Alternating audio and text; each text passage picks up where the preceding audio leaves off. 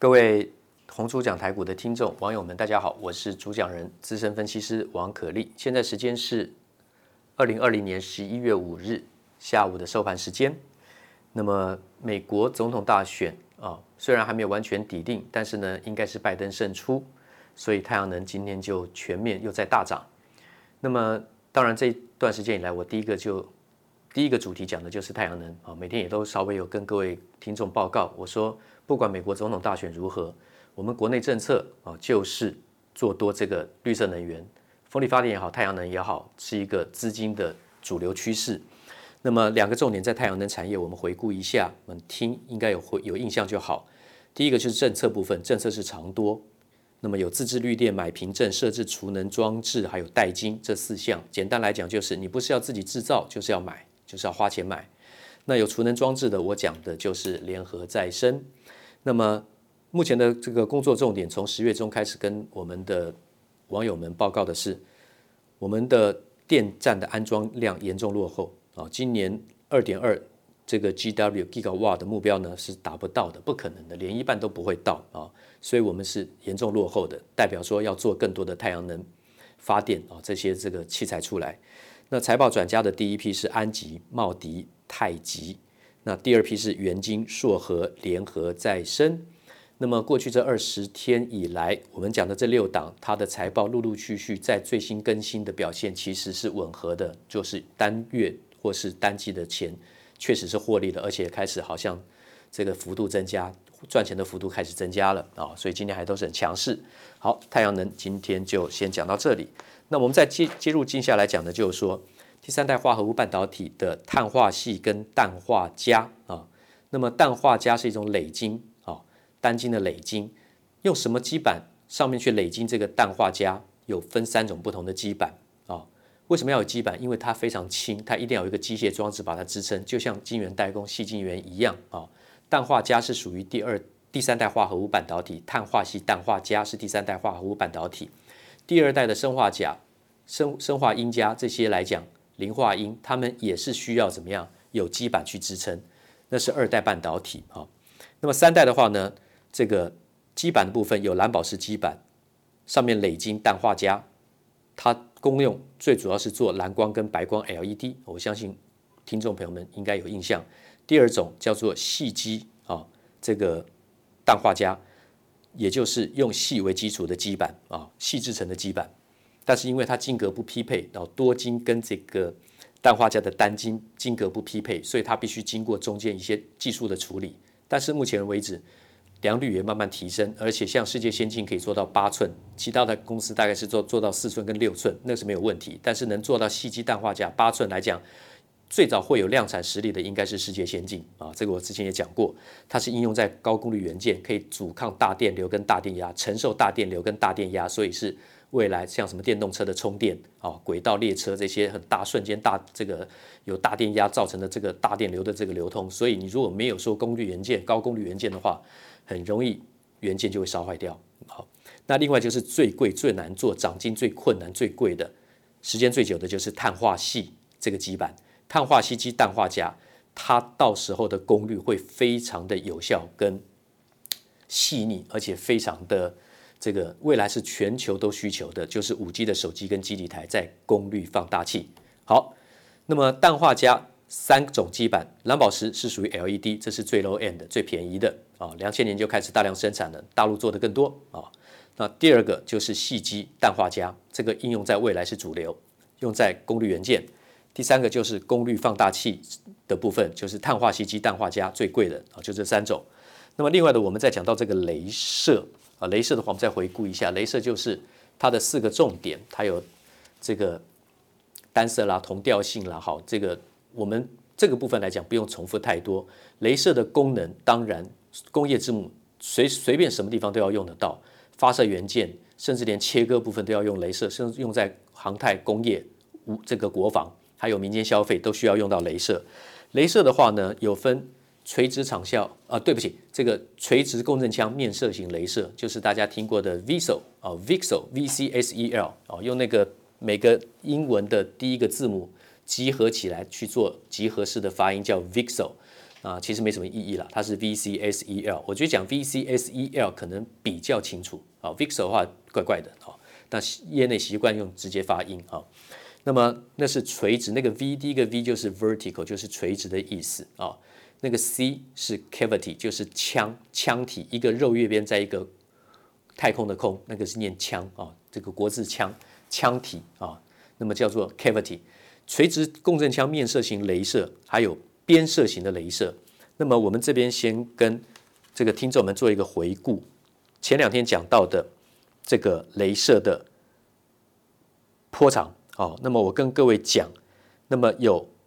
光纤光纤通讯的这个镭射最主要的波长，它有零点八五微米、一点三微米、一点五五微米。波长越短，能量越大，损耗越大，但是它的功能取向不同。好比说，光纤中在前进的部分，如果损耗越大的，就是波长越短的，就是零点八五损耗最大，其次是离一点三微米的，损害比较小，损害比较损耗比较小的是一点五六微米的啊。但是呢，长途网路呢，要用到损耗比较小，但是价格比较高的光源，那就是一点五五微米。那如果是区域网路的话呢，你可以用那个损耗比较大，但是价格比较低的光源是零点八五微米啊，有这个概念就可以了。至于垂直共振腔面射型雷射跟边射型的这个镭射差距在哪里呢？差距当然，如果说是用三明治的形状。上下来讲，从表面垂直射出的叫做这个 VCSEL VCSEL 就是垂直腔面射型镭射，叫面射型那个那个面就是颜面的面啊，从表面立体九十度往上冲出来的，所以那个光源光束会很圆，因为从这个表面的正中心射出。如果边射型镭射的话呢，它那个光场就是那个形光光束射出来到一个点上面的时候呢，它是有点椭圆形状。这个部分来讲的话呢，要用图形讲比较清楚，大家无需在这地方呢去做很呃详细的去区别说啊为什么是椭圆跟为什么是这个正圆，那个倒没有关系，因为应用的地方不一样啊，应用的地方不一样，那么都是在 P 型跟 N 型的半导体之间做来回的怎么样能量的这个不断的激发，让它最后从一个面。这个最这个电极的最上方呢，射出那个叫做面射型镭射。先知道这个概念就好。我相信很多人也了解，但是呢，我会慢慢一点一点的讲下去。昨天我有讲到，其实投顾的一些这二十几年来发生的事情啊，我认为值得讲的应该要讲。我我绝对不会去取笑戏戏虐哈，或是怒骂，或是说这个去抹黑同业，绝对不会。但是我会把一些真实的现象讲给我们的听众听。就说如果你要参加会员的话，我昨天还讲，你可以先把我排除在外，不用考虑我。那我跟你讲这个投顾的情况，你会觉得比较客观啊。那么我说，大部分的投顾是以是把诚信当做广告诉求，它并不是真的诚信的，不是投顾如此，各行各业都有很不诚信的做法的这个经营者啊，这个各行各业都有，不是只有投顾，只是投顾作假的比例太高了。所以这个行业给人家的印象很糟糕，好像全部都是骗子。那至于我是不是诚信，王可立是不是诚信的话呢？也不是我嘴巴讲是或是不是啊，你要自己去判断。那么我们先讲一点，一分钟以内做今天的这个节目的结束。我们讲持股诊断好了啊，我没有免费持股诊断，我做了十几二十年，吃力不讨好，所以我早就取消了。那持股诊断发生什么事情？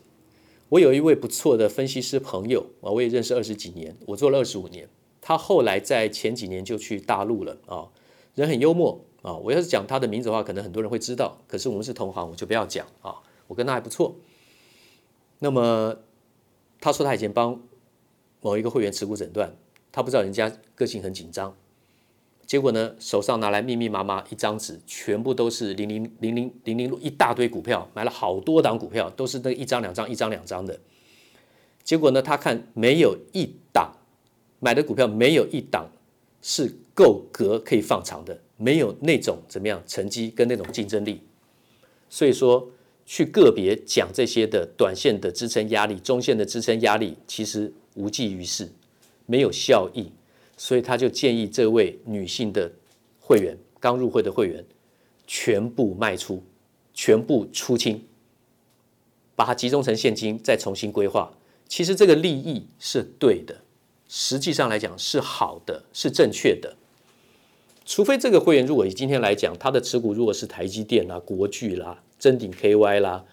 大立光啦，大立光最近跌那么多啦，他如果都是这些世界竞争力级的公司的话，那个可以好好诊断，不用诊断说续留也可以啊。可是问题要诊断的股票很多都是当初轮流都是买哩哩啦啦，就是因为题材炒作，结果就跌得一塌糊涂，也没有竞争力的公司。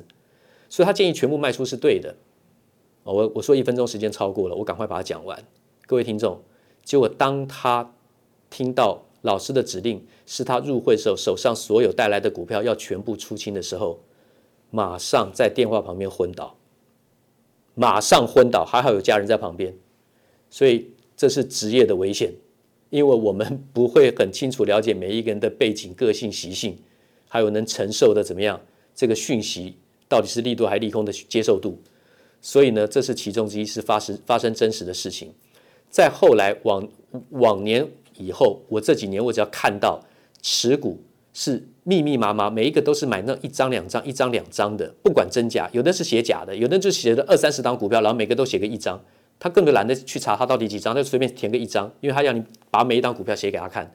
那有可能是作假的。我我我说这个作假没有恶意，他就是懒得把它写真实的张数，好比说台积电，假如说六张啊啊，也许这个硕和搞不好一张啦啊，搞不好这个友达搞不好五十张啦啊，搞不好什么很很多组合，他就通通写一张。但是我只要一看到这样子的话呢，我绝对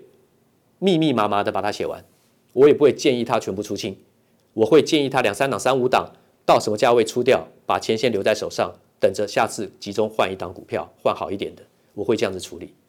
还有很多。非常多真实的故事会讲给听众朋友们，祝大家顺利，明天见。投顾逾二十三年，真正持续坚持、专业、敬业、诚信的金字招牌，欢迎有远见、有大格局的投资人加入红不让团队的行列。二三六八八七七九，二三六八八七七九。